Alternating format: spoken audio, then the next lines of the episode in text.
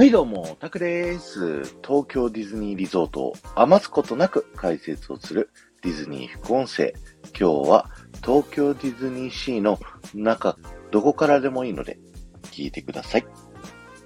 第400回目の副音声ということでですね、今日お話しさせていただく話がですね、えー、東京ディズニーシーが世界最高のディズニーパークというテーマでお話をさせていただきたいと思います。えー、日本人でね、日本のディズニーパークすごい大好きな方はですね、海外パークすごい憧れますよね。僕もやっぱりその憧れを持ってる人間の一人でですね、えカリフォルニアのディズニー行ったり、フロリダのディズニー行ったりとかしてですね、こうめちゃくちゃ楽しかった、そんな経験があるんですけど、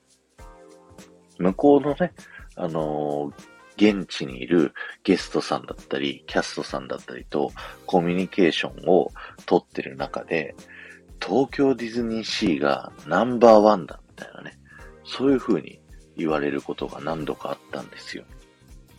今日はね、そういった東京ディズニーシーの僕たちは当たり前のように通っている東京ディズニーシーが世界的に見て本当に素晴らしいパークだっていうお話をね、したいなと思っておりますので、よろしくお願いします。東京ディズニーシーという名前が初めて出てきたのはですね、1997年ですね。えー、東京ディズニーランドが14周年のタイミングでですね、え、発表がされました。もともと1983年に、えー、東京ディズニーランドがオープンしてすぐにですね、えー、その当時の高橋社長は第2パークを構想しているというふうにね、こう考えておりまして、で、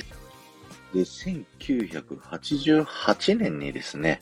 えー、東京ディズニーランド5周年の時にですね、第2パークをすでに構想しているという発表をね、えー、高橋社長が行います。そして、さっき言ったね、1997年に初めて東京ディズニーシーという名前が出てきたんですけど、それまでに色々紆余曲折がやっぱりありましてですね、初期段階でディズニーから提案された、えー、テーマパークっていうのが、ディズニーハリウッドスタジオテーマパークアット東京ディズニーランドっていうですね、えー、フロリダのディズニーに今あるですね、ディズニーハリウッドスタジオというテーマパークをベースにした、えー、パークを作ろうという案が、えー、提案をされました。で、当初はね、その方向で順調に進んでたんですけど、え、コンセプトをね、こう、やっぱりいろいろ見直した結果ですね、え東京ディズニーランドでは体験できないような全く別の感動を提供する市場性を持つこと。日本人に合う何度でも来たくなるようなパークというですね、えー、プランをこう叶えるために MGM スタジオじゃない、ハリウッドスタジオじゃないということで、この海をテーマにしたディズニーテーマパークの方針にこう変わっていったっていうね。そういった経緯があります。このディズニーシーっていうのもですね、もともとアメリカカリフォルニア州のロングビーチと呼ばれる場所にですね、埋め立てを行って作ろうと思っていたディズニーシーというテーマパーク。それが、まあ、頓挫してしまって、その計画を日本に持ってきて、えー、この今の東京ディズニーシーができたという経緯があります。なので、東京ディズニーシーは世界的に見てもオリジナリティ溢れるですね、ディズニーパークという風になっているんですよね。で、海外の方からの、ディズニーファンの方からのね、コメントで、東京ディズニーシーはですね、絶対に外せないという風な評価を受けております。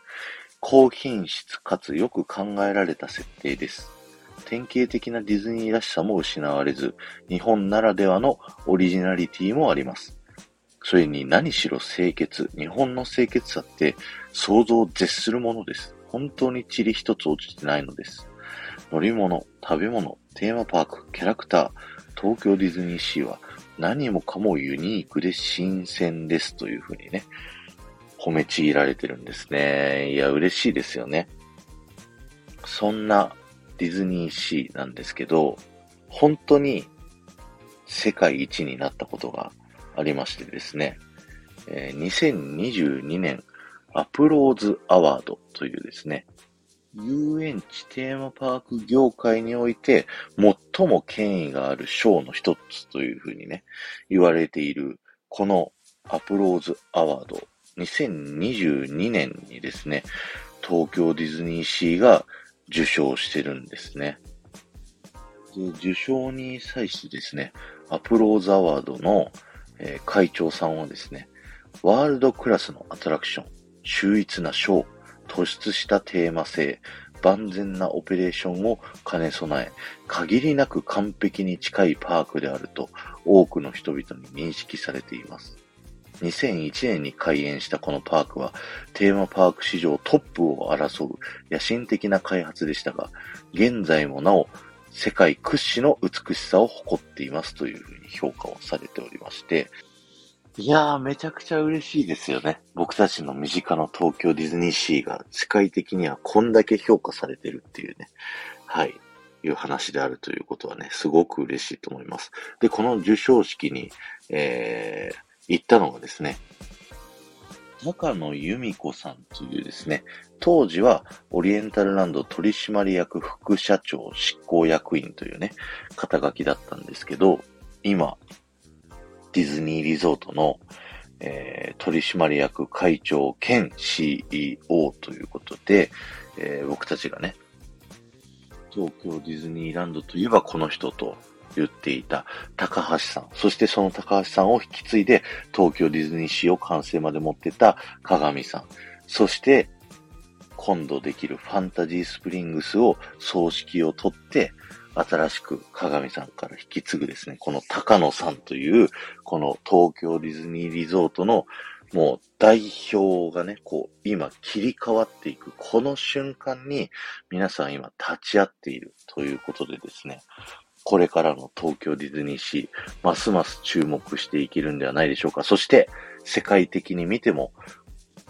大注目されてるね、東京ディズニーシー、世界一のディズニーパークだと言われるディズニーシーで、僕たちはね、こう、日本にいるので、こう、たくさん遊べるっていうことを、誇りに思ってですね、ディズニーパーク遊びに行ってみてはいかがでしょうか今日は終わりです。ありがとうございました。この放送が面白いと思った方は、ぜひいいね、残していってください。またね、ぜひコメント欄にコメント残していっていただけると僕はものすごく喜びますので、よろしくお願いします。ディズニー副音声第400回、いかがでしたでしょうか ?300 回のね、放送をやったのがですね、えー、っと、2000、22年の9月の17日ということで、えー、9、10、11、12、1、2、3、4、5、6、7。11ヶ月ね、ほぼ1年かかって、えー、300から400のね、あの、サードシーズンを終えることができましてですね。はい。続きますよ、副音声は。続けます。もう、500回もね、目指して頑張っていきたいと思いますので、はい。これからもね、ぜひ、えー、よろしくお願いします。そして、過去ね、400回ディズニー副音声喋っております。本当に一個一個ね、あの、とっておきのお話をしておりますので、ぜひ、ハッシュタグ副音声から遡っていただいてですね、過去の配信も聞いてみてください。あと、ハッシュタグタップしていただくとね、人気ランキングで、あの、いっぱい出てきます。300番台がね、あのー、結構出てくる。古いやつは人気ランキングあんま乗らないようになってるのかなというふうに思うんですけど、いや、もう、0番台、100番台、200番台もですね、めちゃくちゃ面白い副音声いっぱいありますので、ぜひそちらの方も聞いてみていただけると嬉しいです。ということで、本当に皆さんいつも聞いていただいてありがとうございました。この後も夢が叶う場所、東京ディズニーリゾートで素敵な旅のひとときをお過ごしください。